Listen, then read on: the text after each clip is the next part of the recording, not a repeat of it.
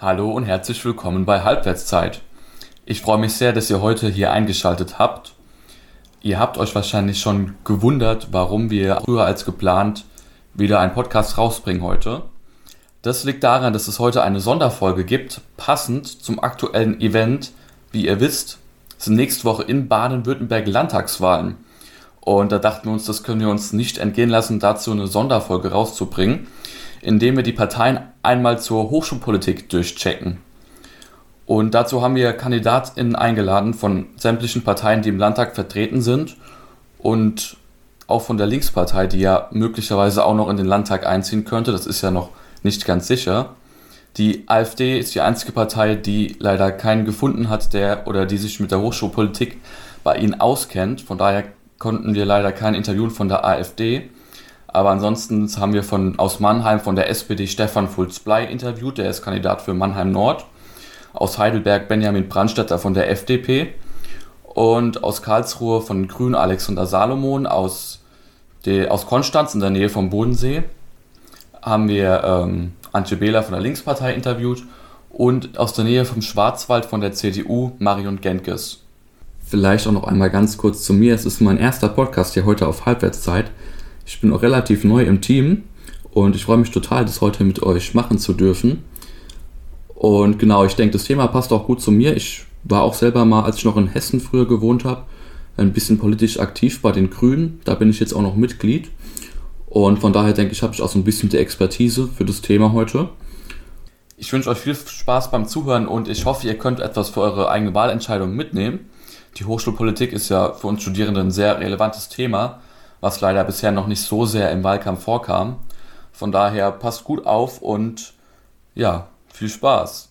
Mein Name ist Chris Schale und das ist Halbwertszeit. one, take three, A mark. This is a message from the people of Monnem. Halbwertszeit, der Podcast von Radioaktiv.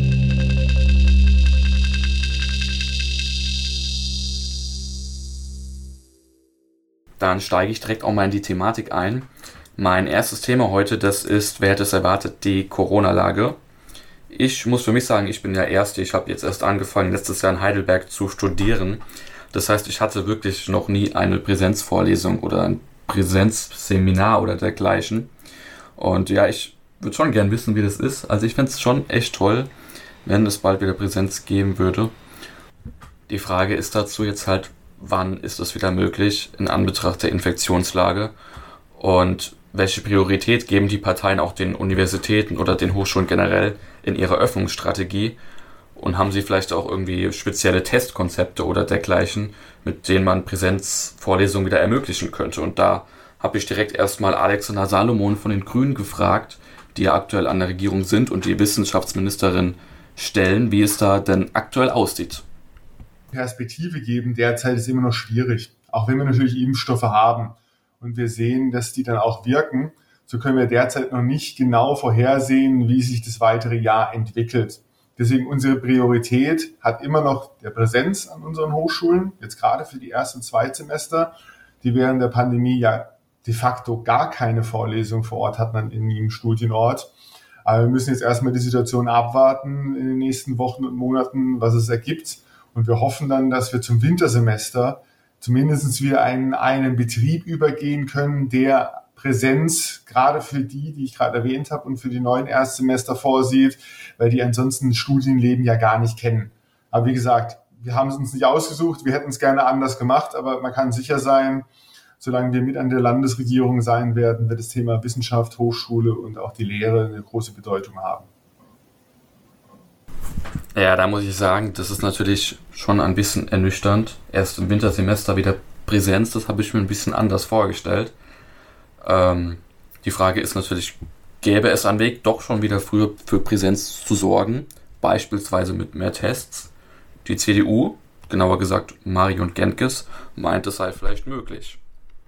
Ich glaube, dass man mit Schnelltests, und da haben wir tatsächlich Anfang Februar schon eine entsprechende Strategie vorgelegt, auch in, in größeren Gruppen wieder leichter Dinge möglich machen kann. Ähm, seit letzter Woche sind auch Schnelltests zugelassen, für die man kein medizinisch geschultes Personal bedarf, so dass man beispielsweise auch vor einem Seminar ähm, jeden testen könnte und man dann mit sehr viel geringerem Risiko auch solche gemeinschaftlichen Veranstaltungen möglich machen kann. Stefan Fulz-Blei von der SPD hat das Gefühl, dass Studierende bisher in der Corona-Pandemie etwas vernachlässigt wurden. Also äh, ich glaube, das, was man schon ähm, anerkennen muss, ist, dass äh, logischerweise die Diskussion um Öffnung, was Schulen und Kitas angeht, äh, zwar berechtigt ist, aber allzu oft tatsächlich auch des, äh, der, der gesamte Bereich der Studierenden ähm, äh, vernachlässigt wird, weil äh, auch dort haben wir Situationen, ähm, dass wir Rückmeldungen kriegen, äh, dass es schwierig ist, was die Leistungsabbringung angeht, dass äh, wir wissen, dass auch gewisse Leute also drohen, durchs System zu fallen. Das ist das Stichwort äh, wegfallende äh, Jobs.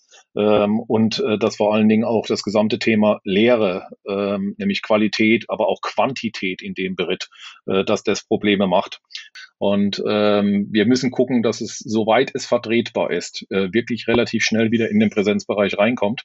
Ähm, aber ähm, ich würde das, äh, also ich, ich könnte Ihnen jetzt sagen, was ich mir vorstelle, nämlich Testungen äh, durchführen äh, auf breitester Ebene. Da haben wir jetzt gerade ja die Geschichte erlebt, dass äh, an dem Tag, wo wir das jetzt hier aufzeichnen, am 1.3. eigentlich äh, der Bundesgesundheitsminister gesagt hat, kostenlose Tests für alle.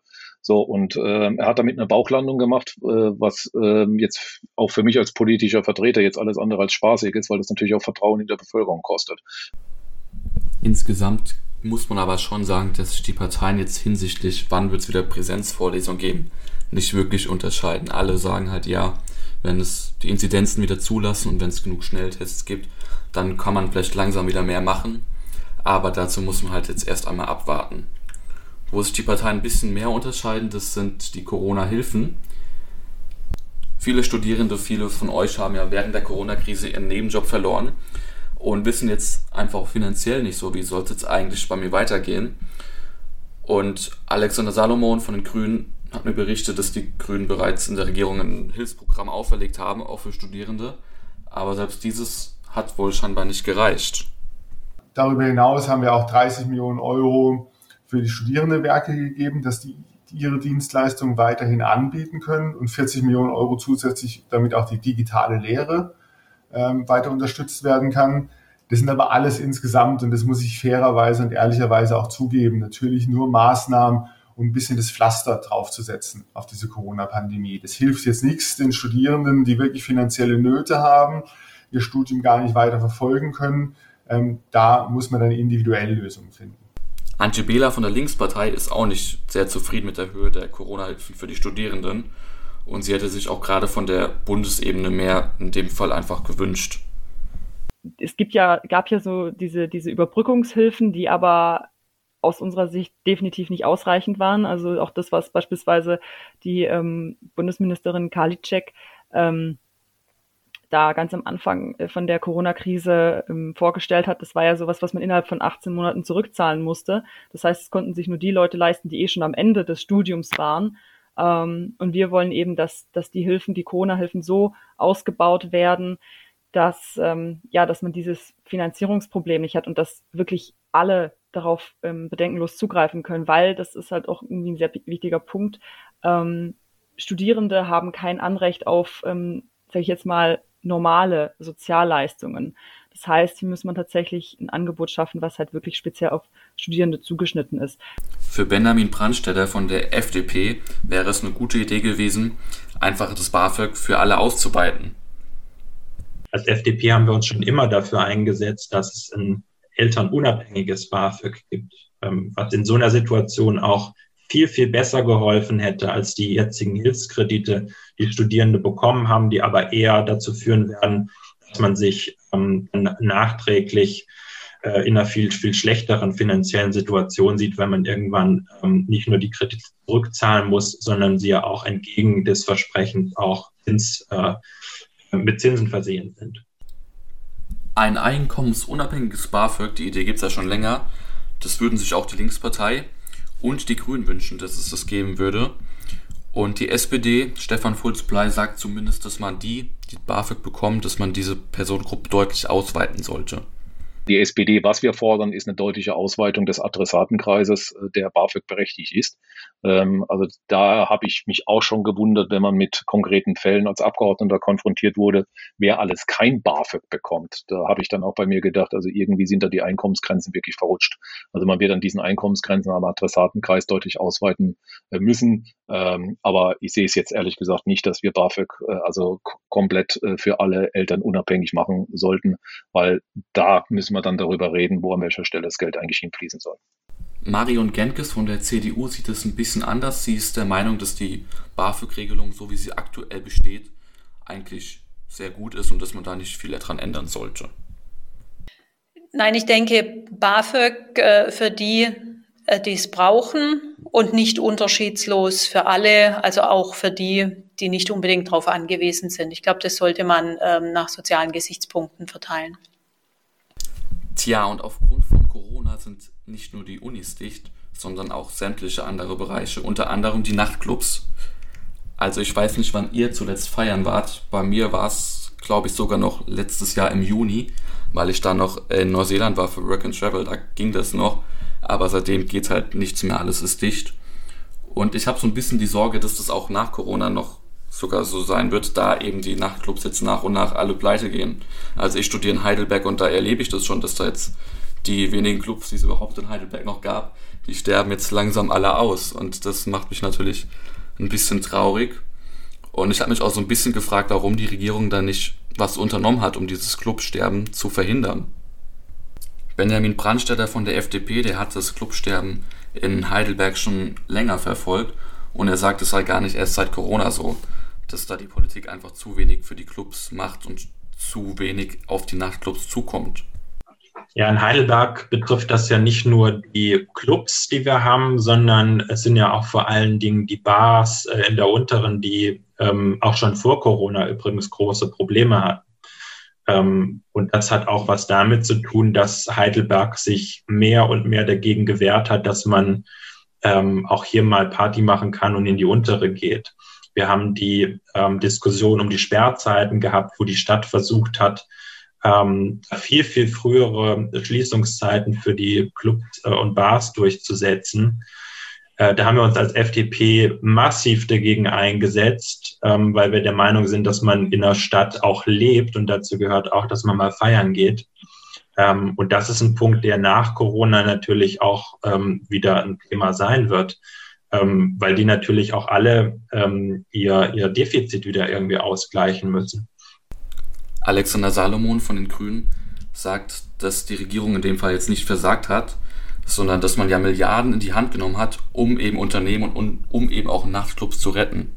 Wir haben ja viele Hilfsprogramme aufgelegt für die verschiedenen Branchen in dem Bereich. Es sind die Nachtclubs in dem Bereich seit einem Jahr ungeöffnet. Ne? Die haben wir auch zwischendrin de facto nicht geöffnet.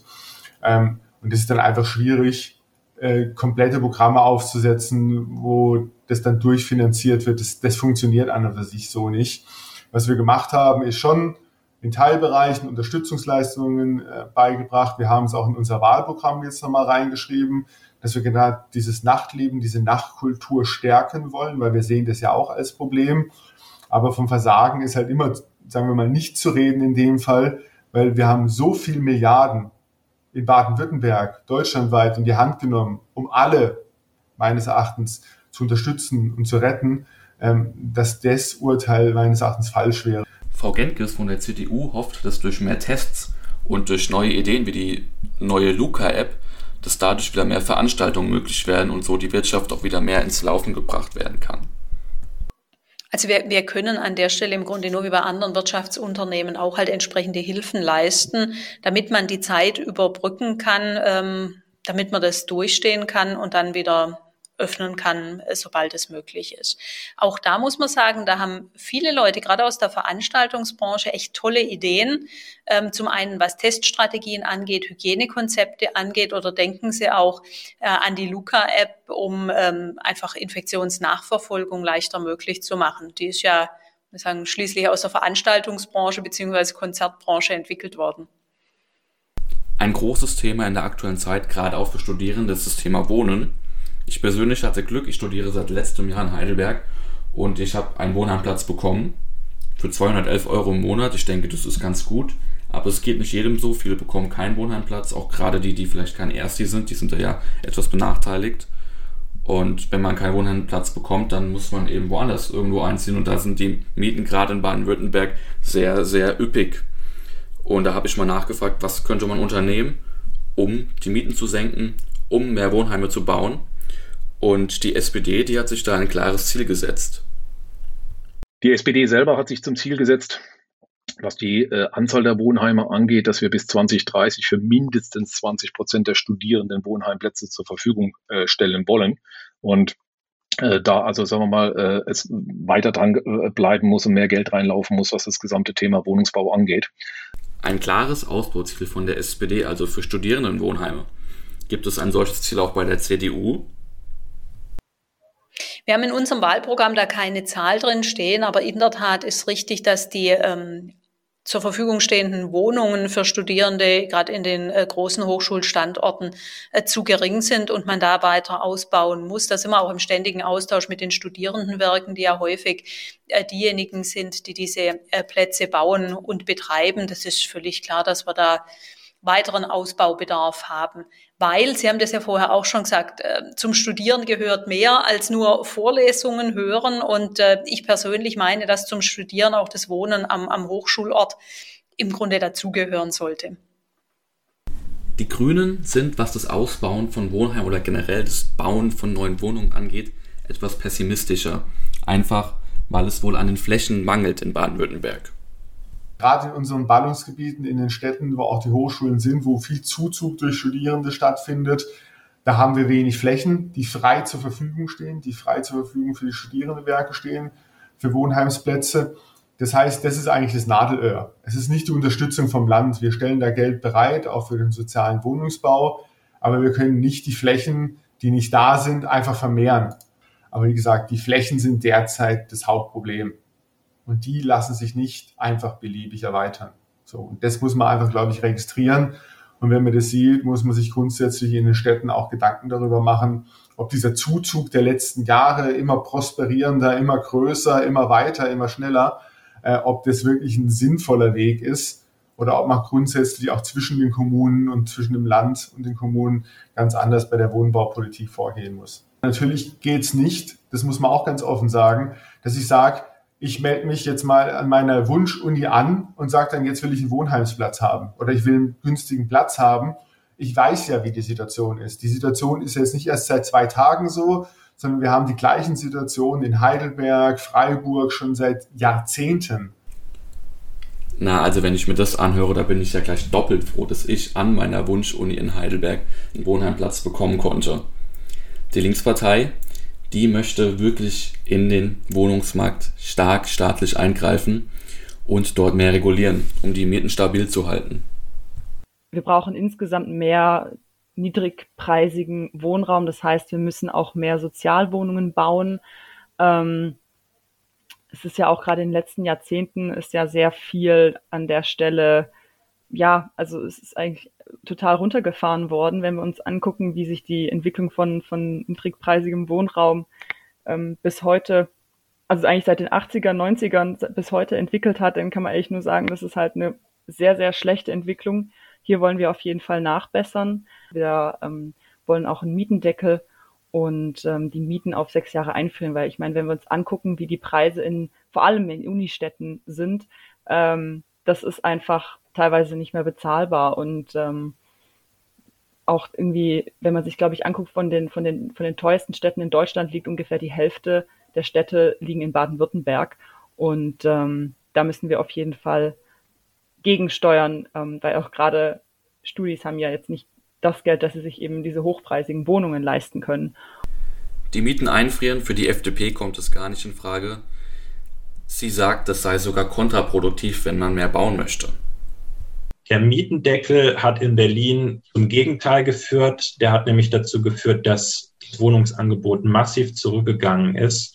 Und dann ist die Wohnung vielleicht ein bisschen günstiger, aber man steht nach wie vor vor dem Problem, dass man vielleicht 100 andere Bewerberinnen und Bewerber für die Wohnung hat. Und das löst das Problem in der Ursache nicht. Die Studierendenwerke kümmern sich nicht nur um die Wohnheime, sondern auch zum Teil um die Mensen.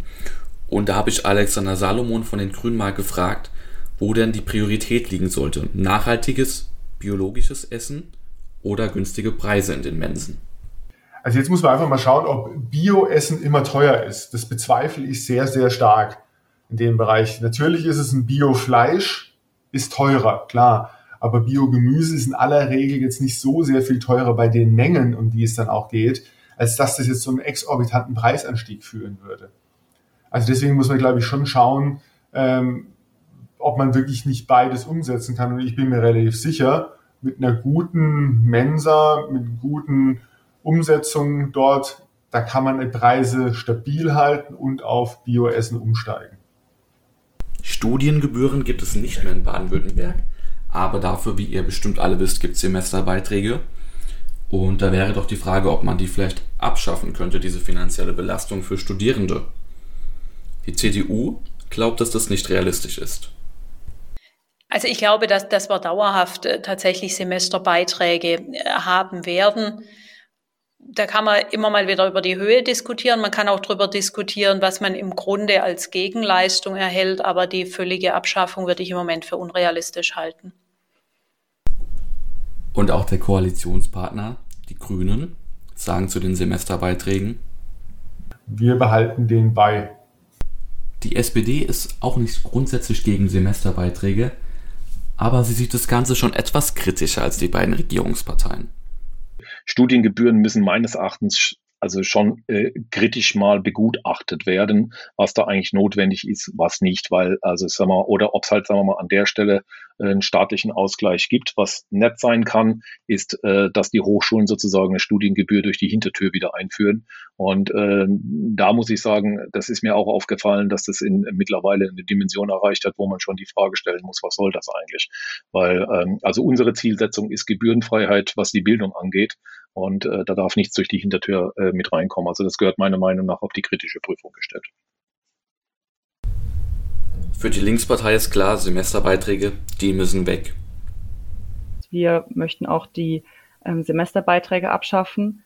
Ähm, ich, witzigerweise habe ich, äh, hab ich erst äh, letzte Woche die, bei der Podiumsdiskussion der Landesstudierendenvertretung teilgenommen und da meinte der ähm, Alexander Salomon von den Grünen, ach ja, diese paar hundert Euro, das könne man sich ja wohl leisten. Also ähm, fand ich dann schon so ein bisschen es gibt halt Leute, die sich das nicht leisten können. Und ähm, davon auszugehen, dass man sich diese 160 Euro oder es schwankt ja auch von Universität zu Universität, ähm, dass man das, äh, dass man das ja wohl drin sein müsste, ist halt schon, sagen wir mal so, es hat ein Geschmäckle. Und ähm, wir setzen auch, wir setzen uns auch dafür ein, dass die unter äh, Grün-Schwarz ähm, eingeführten Studiengebühren für Nicht-EU-AusländerInnen und ähm, für Zweitstudierende abgeschafft werden insbesondere bei den, ähm, also zum einen bei den Zweitstudierenden ist es halt, man, man sagt ja immer so dieses, wir setzen uns für lebenslanges Lernen ein und lebenslanges Lernen und dass man auch dieses Recht hat, sich weiterzubilden. Ähm, dass dem läuft diese, diese, die, dem laufen diese Studiengebühren für Zweitstudierende einfach komplett konträr entgegen. Und ähm, letzter Satz dazu noch, ähm, zu den ähm, Studiengebühren für Nicht-EU-Ausländerinnen, das halten wir, also halte, halte ich persönlich auch ähm, für rassistisch, weil auch, ähm, also wenn man sich mal anguckt, was das eben alles ist, also quasi alles außerhalb von Europa. Ähm, und äh, die Leute, die davon betroffen sind, ich meine, die spülen dann irgendwie, sollten ja Geld in die Haushaltskasse stopfen, haben aber selbst kein Wahlrecht. Das heißt, sie können äh, entsprechend sich nicht wehren. Sie können, ähm, sie können die Parteien, die ihnen das eingebrockt haben, nicht entsprechend bei der nächsten Wahl abstrafen. Und ähm, das ist halt einfach, man sucht sich eine Gruppe raus, die ja, die, die sich, die an der Stelle nicht für sich selbst lobbyieren kann. Und äh, das halte ich, halte ich einfach für eine, ja, ziemlich, ziemlich ungünstige Entscheidung, sagen wir es mal so. Und hier geht es schon wirklich richtig zur Sache. Grün-Schwarz hat Studiengebühren für Nicht-EU-Ausländer eingeführt, wird von anderen Parteien dafür heftig kritisiert, wie ihr eben gehört habt, sogar rassistisch wird das Ganze genannt. Und auch die SPD sagt, sie kann das gar nicht nachvollziehen, was da beschlossen wurde. Also ich sage jetzt mal das, was eigentlich am einfachsten wäre und das, was mich am meisten geärgert hat, auch an dieser grün-schwarzen Landesregierung, Es sind immer zwei konservative Parteien regieren unser Land zurzeit und das merkt man also gerade beim Thema, wenn wir mal mit den ausländischen Studierenden vielleicht anfangen. Weil die, äh, sagen wir mal, ich halte das für einen Skandal, äh, dass man diese Gruppe sowieso mit Studiengebühren belastet hat. Das äh, also widerstrebt mir als Sozialdemokrat in meiner Seele. Äh, und die Seele sagt, äh, die äh, Stu also Bildungsangebote von Kita bis zur Universität sollten gebührenfrei sein. Dass man jetzt ausgerechnet, sage ich jetzt mal, eine Gruppe wie beispielsweise afrikanische Studierende, äh, die äh, sowieso es deutlich schwieriger haben, sage ich jetzt mal, einen qualifizierten Studiengang zu gehen, wo wir eigentlich andere Vorstellungen haben, was das Stichwort Entwicklungshilfe und Unterstützung angeht, dass man äh, ausgerechnet die seitens des Grünen Wissenschaftsministeriums mit Studiengebühren belegt, finde ich, fand ich schon damals ein Skandal. Aktuell ist es wirklich ein Drama. Andererseits muss man sich aber auch eingestehen, irgendwie müssen die Hochschulen ja finanziert werden. Und die FDP, die hat da einen ganz außergewöhnlichen Vorschlag, wie das denn funktionieren könnte in Zukunft. Und deshalb finden wir es fair, wenn man nach seinem Studium ähm, gut Geld verdient, weil man eine akademische Ausbildung gemacht hat, ähm, dass man dann Gebühren nachträglich zahlt. Das Ganze funktioniert aber deshalb sozial verträglich im Gegensatz zu äh, anderen Gebührsystemen, weil es erst ab einer gewissen Einkommensgrenze fällig wird. Heißt, wenn ich jetzt nach meinem Studium keinen guten Job finde, ähm, dann muss ich auch keine Angst haben, dass ich da irgendwelche Schulden noch habe, die ich äh, abzuzahlen habe, sondern es wird erst ab einer gewissen Ein Einkommensgrenze fällig. Und das halte ich für ehrlich gesagt sozial gerecht, ähm, weil man damit ja auch der Gesellschaft was zurückgibt. Und ähm, es gibt auch damit keinen Grund, weshalb jetzt jemand sagt, nee, dann studiere ich nicht, ähm, weil es, wie gesagt, erst ab einer bestimmten Einkommensgrenze fällig wird. Die Linkspartei meint, um Semesterbeiträge abschaffen zu können, aber auch gleichzeitig mehr in die Hochschulen investieren zu können, sollte man erwägen, mehr Schulden zu machen. Wir haben in der Landesverfassung haben wir die sogenannte Schuldenbremse verankert. Ähm, wir wollen diese Schuldenbremse abschaffen, weil sie unserer Ansicht nach ähm, das Land ja zu einem zu einem Sparkurs zwingt, der ähm, der einfach nicht produktiv ist. Also ähm, wenn wir uns angucken, wo wir rein investieren wollen, das sind ja wirklich alles Sachen, die, wo wir sagen können, das sind Investitionen in die Zukunft. Investitionen in die Bildung ist eine Investition in die Zukunft. Das ist alles, ähm, das sind alles Sachen, die früher oder später zu uns zurückkommen werden und wo wir früher oder später sehr, sehr stark davon profitieren werden. Mehr Schulden zu machen, außerhalb von Krisen wie der Corona-Krise, für Marion Genkes von der CDU, wer hätte es gedacht, für sie ist das keine so gute Idee. Also ich glaube, mit Schuldenfinanzierung muss man sehr vorsichtig sein. Wir haben im Grundgesetz die Schuldenbremse verankert. Da sollten wir uns auch dran halten. Das Grundgesetz darf man immer nur dann anführen, wenn es einem gerade äh, gefällt. Ähm, die Schuldenbremse ist auch flexibel genug, um in Notsituationen wie jetzt in der Pandemie äh, trotzdem Schulden aufzunehmen und ähm, Dinge umzusetzen. Aber man muss sich auch im Klaren sein, alle Schulden, die man aufnimmt, muss man irgendwann auch wieder zurückbezahlen. Und das darf man nicht unseren Kindern und Enkelkindern überlassen, wenn man sagt, im Moment gibt's ja kaum Zinsen. Wir wissen nicht, wie sich das weiterentwickelt und ich möchte es nicht allein auf die Schultern äh, meiner Tochter oder später meiner Enkel verlagert wissen. Ich glaube, da sollen wir schon selber für sorgen. Unser nächstes großes Thema, das ist das Thema Verkehr ich in Heidelberg, ich habe das Semesterticket, das es bei uns gibt. Das gilt immer für ein Semester, für ein halbes Jahr, kostet, glaube ich, 175 Euro in etwa. Und es wäre ja vielleicht eine Idee, so ein Studieticket für ganz Baden-Württemberg einzuführen, was vielleicht auch noch günstiger ist. Die SPD fordert genau ein solches Flatrate-Ticket nicht nur für Studierende, sondern für sämtliche Menschen in Baden-Württemberg. Wir hätten also gerne erstens landesweiter Verbundticket für Studierende und ähm, generell übrigens für alle ein 365-Euro-Ticket. Ein Euro pro Tag für den ÖPNV. Ich glaube, dann wird man richtig äh, Schwung auch kriegen in die Nutzung des ÖPNVs. Und auch die Linkspartei unterstützt in der Tat ein landesweites Studiticket. Wir setzen uns für ein landesweites Semesterticket ein weil es eben auch, also vor allem in einem Flächenland wie Baden-Württemberg halt einfach wichtig ist, dass man mobil ist. Ähm, ist ja auch dann noch, spielt ja dann auch in den Aspekt in Klimagerechtigkeit und Nachhaltigkeit mit rein. Ich denke auf jeden Fall, dass wenn sich das Land dann äh, mit in die, mit in die, mit an den Tisch setzt, dass, äh, dass das auf jeden Fall sehr, sehr hilfreich sein kann. Die Grünen hatten wohl auch ursprünglich mal den Wunsch, so etwas in der Richtung einzuführen, aber letztendlich sind sie einfach an der harten Realität in Baden-Württemberg gestaltet und haben gesehen, dass es wirklich sehr, sehr schwer ist, so etwas durchzusetzen, auch gegenüber den Verkehrsverbünden. Also wir haben die Idee ja immer unterstützt, dass es ein landesweites Semesterticket gibt. Jetzt muss man an die Realität in Baden-Württemberg anschauen. Der ÖPNV liegt in den Händen der Kommunen und Landkreise. Und wir haben ein sehr fein zergliedertes System bei uns mit mehreren Verkehrsverbünden, also deutlich mehr als andere Länder. Ähm, die bei diesem Plan nicht mitgemacht haben. Die haben gesagt, ja, grundsätzlich, wenn ihr wollt, dann legen wir aber einen Preis an, der bei der Studierendenschaft nicht ankam. Es war zu teuer für die Studierendenschaft. So.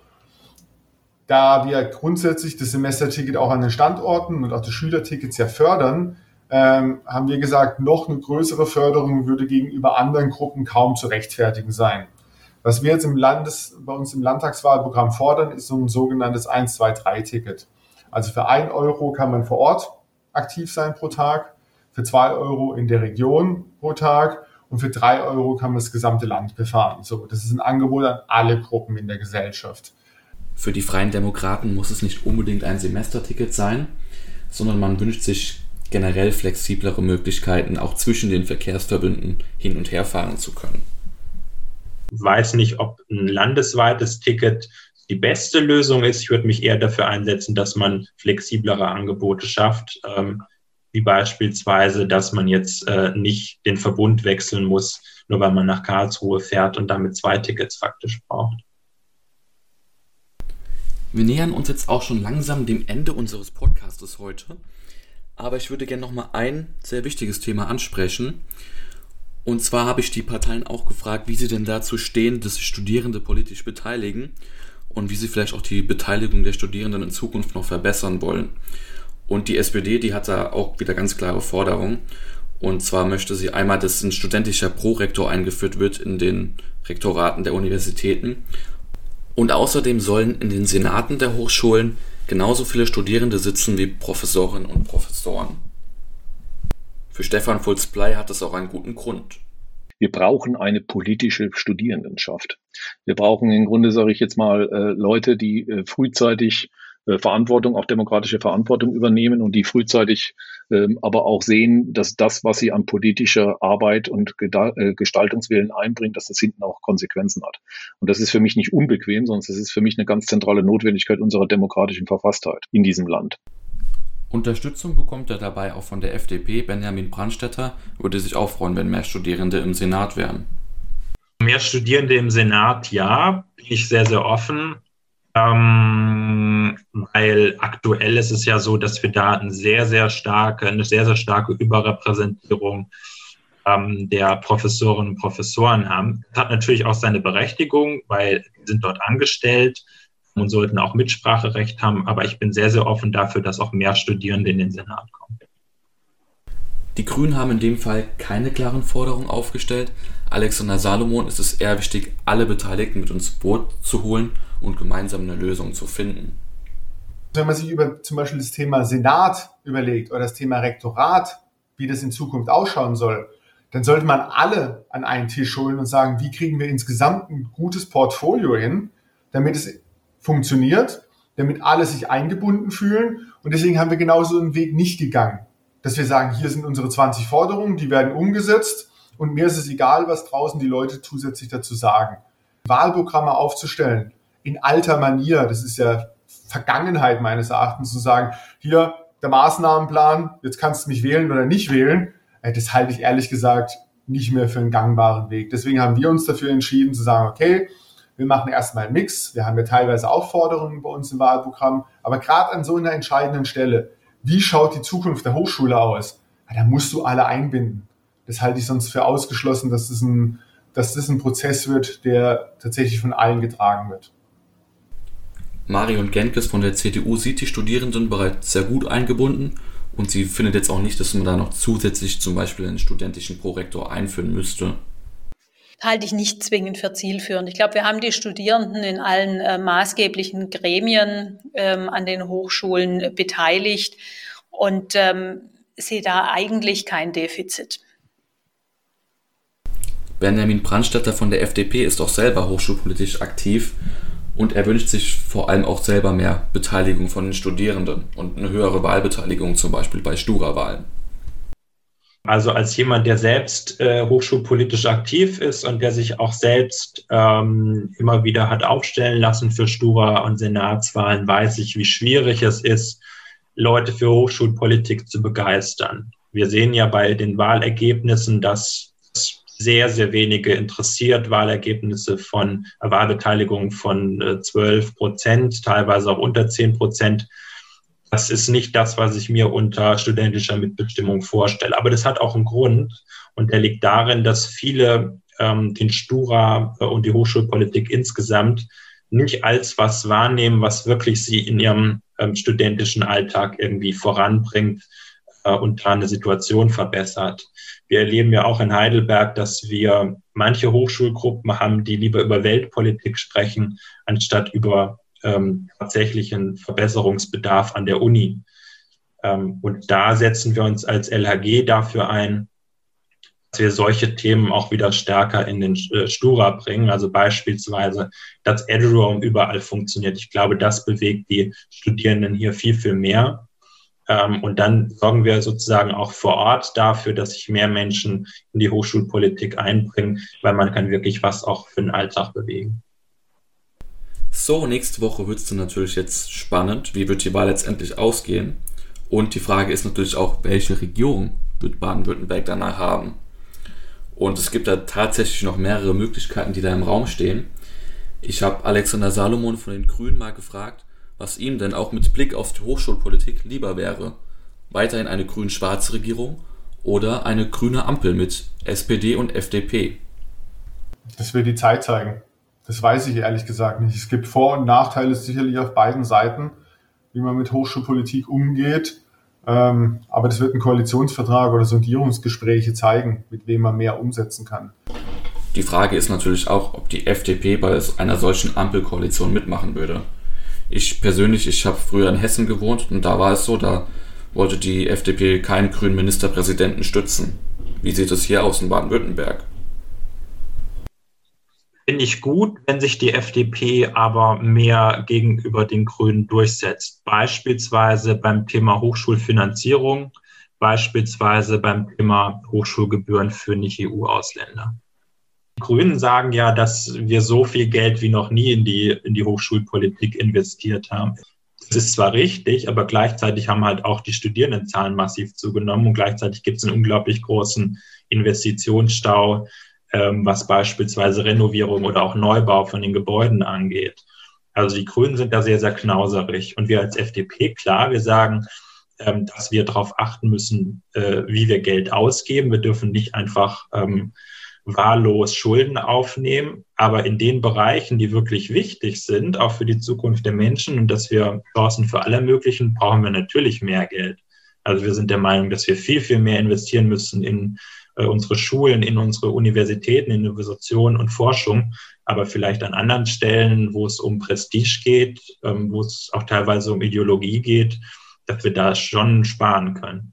Sollte die CDU bei der Landtagswahl vor den Grünen landen, könnte es sein, dass Susanne Eisenmann Winfried Kretschmann als Ministerpräsidentin ablöst. Was würde sie besser machen? Ich glaube, Susanne Eisenmann ist sich ähm, der Tatsache, dass wir, wenn wir über Hochschulen äh, reden, über die Zukunft dieses Landes reden, sehr viel stärker bewusst, weil wir stärker äh, auf Innovation, auf, auf Ausbildung, auf Weiterbildung, auf Technologietransfer äh, setzen als der Koalitionspartner.